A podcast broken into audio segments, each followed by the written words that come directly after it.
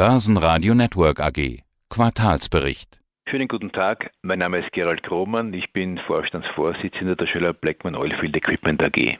Wir hatten Sie Anfang des Jahres zuletzt im Interview, das war im Januar. Damals hatten Sie gesagt, der nächste Aufschwung kommt bestimmt. Wir setzen auch auf einen Nachholeffekt. Jetzt treffen wir uns rund vier Monate später wieder und ja, in der Zeit ist tatsächlich viel passiert. Überall die Rede von Aufschwung und Nachholeffekten. Auch in der Meldung zu Ihren Q1-Zahlen heißt es, die Aufwärtsbewegung gegenüber dem Vorquartal zeigt sich über alle regionalen Märkte hinweg und in allen wesentlichen Kennzahlen. Sie hatten also recht mit Januar, kann man so sagen, oder?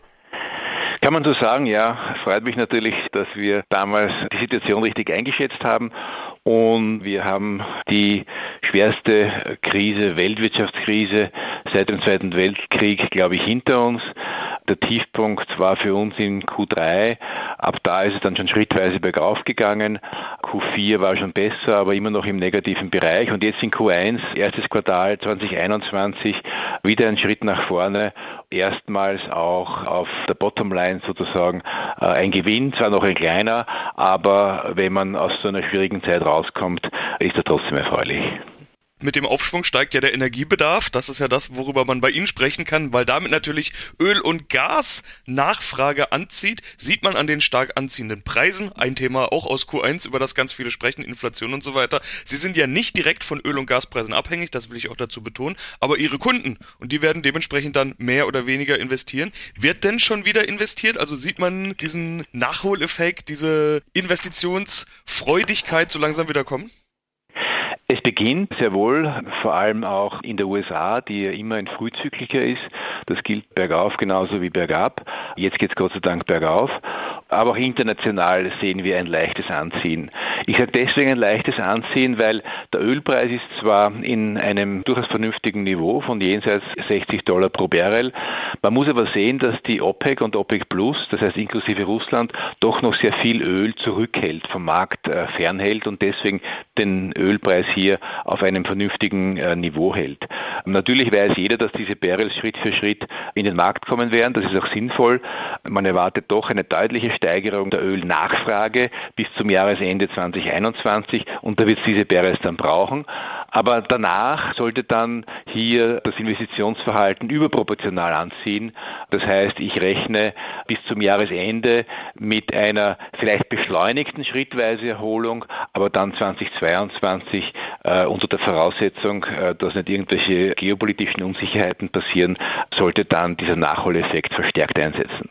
Im Vergleich zum Vorquartal sind sie gut gewachsen. Im Vergleich zum Vorjahr, also das Vergleichsquartal Q1 2020, steht ein klarer Rückgang. 59,3 Millionen Euro Umsatz in Q1 21, 108,9 Millionen Umsatz im Vorjahr. Das Vor-Corona-Niveau, muss man ja dazu sagen, wurde also bisher nicht erreicht. Kann man das überhaupt vergleichen? Q1 2020 war ja noch nicht wirklich von Corona berührt, mal abgesehen von dem ein oder anderen Markt in Asien vielleicht. Das dicke Ende kam dann im Prinzip bei uns ab Q2.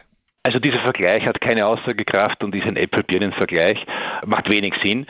Ist natürlich in der Finanzwelt üblich, dass man sich immer mit dem Vorjahresquartal vergleicht, deswegen mussten wir es auch tun und haben wir es auch getan, aber hat keine Aussagekraft. Warum?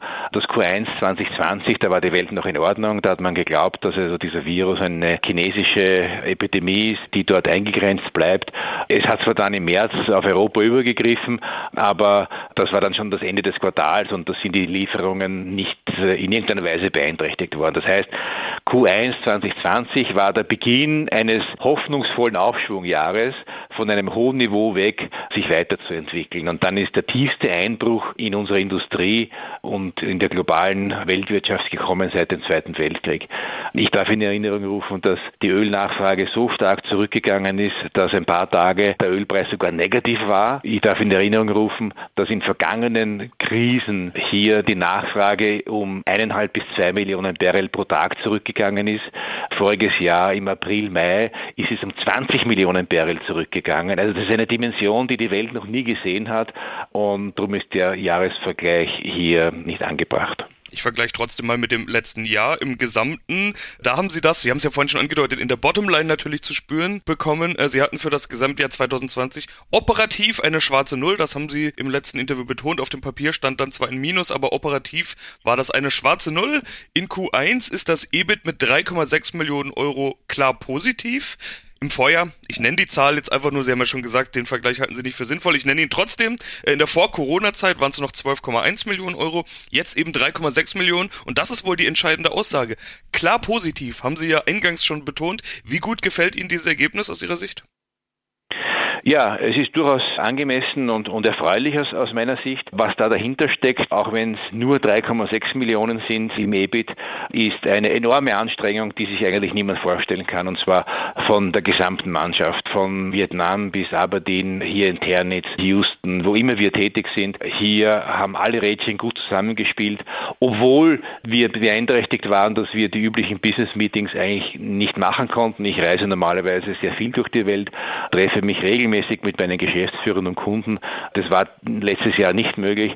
Aber wir sind ein so gut eingespieltes Team, dass es eigentlich keine Rolle gespielt hat. Das hat uns nicht behindert. Wir haben trotzdem über E-Mail und Video eben kommuniziert.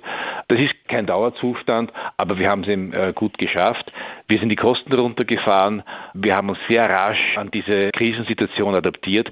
Es hat uns natürlich geholfen, dass die Ölindustrie immer schon eine volatile war und wir natürlich es gewohnt sind, Aufschwünge und Abschwünge zu meistern und zu managen. Aber in der Vehemenz war es natürlich auch für uns überraschend und darum bin ich froh, dass dann zum Schluss doch jetzt nach einem Jahr dieses, wenn auch leicht, aber doch klar positive Ergebnis hier steht. Ja, und Aufschwung erwarten Sie ja. Der nächste Aufschwung kommt bestimmt. Das Zitat hatte ich schon genannt. Sie haben aber noch mehr dazu gesagt. Sie hatten auch gesagt, und den müssen wir finanzieren. Vielleicht auch mit Akquisitionen. Ihre sowieso schon hohe Liquiditätsposition wurde jetzt noch weiter gesteigert. 326 Millionen Euro. Das heißt, Sie sind also bereit und in der Lage. Aber das heißt auch, die großen Investitionen werden von Ihrer Seite jetzt zumindest in Q1 noch nicht getätigt. So interpretiere ich das. Ja, genau so ist es. Sie kennen mich. Wir sind hier sehr selektiv, was Akquisitionen betrifft. Das muss einfach passen, das muss in die Strategie passen, das muss vom Preis-Leistungs-Verhältnis passen. Und bis jetzt haben wir eigentlich immer ein ganz gutes Händchen gehabt. Da lasse ich mich auch nicht äh, hier drängen oder verführen. Aber natürlich strecken wir die Fühler aus nach möglichen Akquisitionen. Und wenn wir was geeignetes finden, wie Sie richtigerweise schon gesagt haben, dann haben wir auch die liquiden Mittel, das zu finanzieren. Und wo soll dann investiert werden? Und zwar frage ich in welchem Segment, weil es gibt bei Ihnen ja auch Versuche, äh, sich Standbeine abseits von Öl und Gas aufzubauen. Sie hatten beim letzten Mal erwähnt, dass Sie in Houston beispielsweise für Elon Musks SpaceX-Programm Raketenteile auf Basis von 3D-Druckverfahren produzieren. Sind das nur schöne Stories oder könnte sowas in Zukunft an Bedeutung gewinnen? Also das ist natürlich eine äh, schöne und erfreuliche Story, auf die wir sehr stolz sind, denn Sie können sich vorstellen, systemkritische Teile für Raketenantriebe zu erzeugen, das kann erstens nicht jeder und das hat einen sehr hohen Qualifizierungsgrad, den man hier erreichen muss. Den haben wir erreicht. Das ist jetzt umsatzmäßig nicht eine große Zahl, aber es ist doch ein ganz ein wichtiger Schritt in eine andere Industrie. Da können weitere folgen. Ich schließe aber auch Investitionen im Öl- und Gasbereich nicht aus. Öl und Gas wird noch über viele, viele Jahrzehnte ein ganz, ganz wichtiger Rohstoff sein. Hier sind äh, auch noch viele Effizienzverbesserungen möglich. Da haben wir in der Vergangenheit schon beigetragen, dass also Öl und Gas effizienter gefunden und gebohrt und gefördert werden kann. Diese Suche wird weitergehen, diese Entwicklungen werden weitergehen. Da investieren wir auch intern organisch sehr viel in Forschung und Entwicklung. Aber ja, Sie haben vollkommen recht, wir strecken auch unsere Fühler aus und sagen, wo können wir unsere Fertigung und unsere Fähigkeiten auch in anderen Industrien außerhalb von Öl und Gas einsetzen. Und im Bereich Öl und Gas gibt es da irgendwelche Regionen oder irgendwelche äh, Bereiche, Expertise oder sowas, die Sie jetzt besonders interessieren würde, wo Sie sagen, da wollen wir uns verstärken? Ich würde sagen, da gibt es mehrere Möglichkeiten. Da möchte ich mich nicht festlegen. Und das ist, äh, ich will nicht sagen opportunistisch, aber da muss man dann sehen, was passt wohin. Da gibt es da oder dort durchaus Bereiche, die man vorstellen können, dass wir uns verstärken. Das heißt, dass wir vielleicht mehr in die Ölproduktion auch äh, einen Schritt hineingehen. Also hier sind wir relativ offen und sehen uns das an, was Sinn macht. Was für ein Jahr erwarten Sie also? Versuchen wir mal ein Fazit. In der Pressemeldung heißt es im Ausblick, der Anstieg der Ölpreise gibt die Richtung unserer Industrie vor. Sie haben jetzt ja schon angedeutet, die große Erholung erwarten Sie eigentlich erst 2022. Aber überall ist die Rede von steigenden Rohstoffpreisen. Inflation ist so ein Begriff, der sich immer wieder breit macht. Frage ich mal ganz offen, was für ein Jahr erwarten Sie? Was wird 2021 aus Ihrer Sicht für ein Jahr für Sie? Ja, Sie wissen, dass wir grundsätzlich keine Guidance geben. Nicht deswegen, weil wir uns nicht trauen, sondern deswegen, weil wir halt in einer sehr volatilen Industrie, wo viele Einflussfaktoren mitspielen, tätig sind, die wir zwar alle im Blick haben, aber deren Entwicklung, sei es der Ölpreis, sei es Dollar-Euro, Wechselkurse und, und, und, wir nicht beeinflussen können.